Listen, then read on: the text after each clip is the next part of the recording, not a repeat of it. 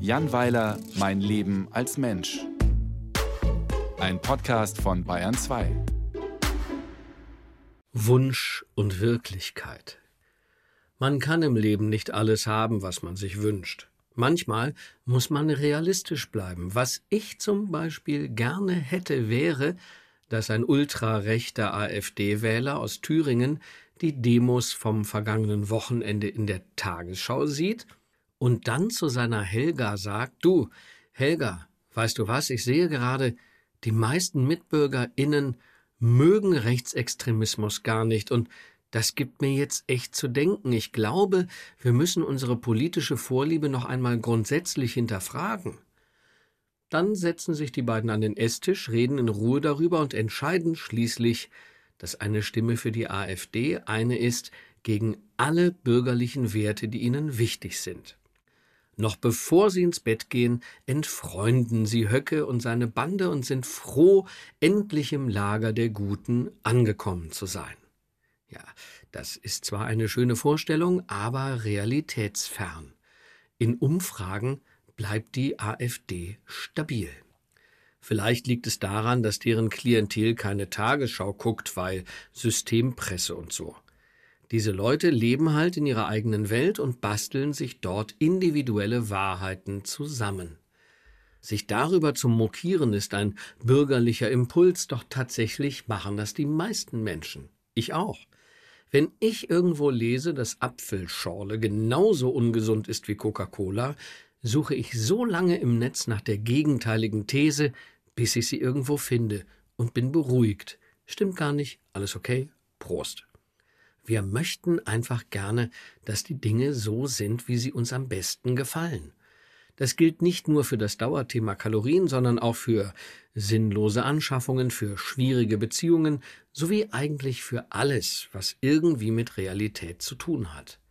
Es ist absolut möglich, sehr ausgeglichen und fröhlich den Alltag zu absolvieren, ohne die blöde Realität anzuerkennen. Man schafft sich einfach eine eigene, in der es sich hervorragend lebt. Und so groß ist das Missverhältnis zur wirklichen Welt auch meistens nicht. Bahnreisen mit Lokführerstreik unterscheiden sich ja auch kaum von Bahnreisen ohne Lokführerstreik. Es wird in beiden Fällen nur sehr zögerlich oder gar nicht gefahren. Auch Leila im Dschungelcamp hat eine eigene Realität, in der sie nicht weiß, wieso Männer Testikel haben. Neulich sinnierte sie darüber, dass sie das ja mit 27 Jahren eigentlich wissen müsse. Sie habe durchaus schon Begegnungen mit Männern gehabt, sich aber immer gefragt, wofür diese Hoden eigentlich gut seien. Und meine Tochter Carla hätte gerne eine Welt völlig ohne Kühe. Dann nämlich könnte man weder ihre Milch trinken noch ihr Fleisch essen. Das klingt logisch, aber ein wenig weltfremd. Wir kamen darauf, weil wir über ihre Pläne sprachen, ein Café zu eröffnen.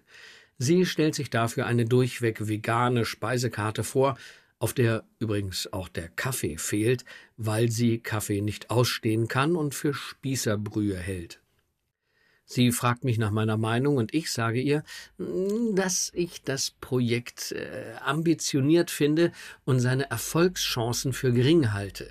Ein Kaffee ohne Kaffee ist für mich wie ein Fuchs ohne Dachs, wie Bayern ohne Kane, wie Deutschland ohne Sylt, wie Apfel ohne Birne.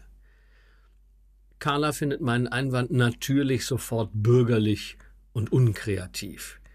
Ich bestehe aber darauf, dass die internationale Kaffeehauskultur sehr maßgeblich davon lebt, dass Kaffeespezialitäten serviert werden.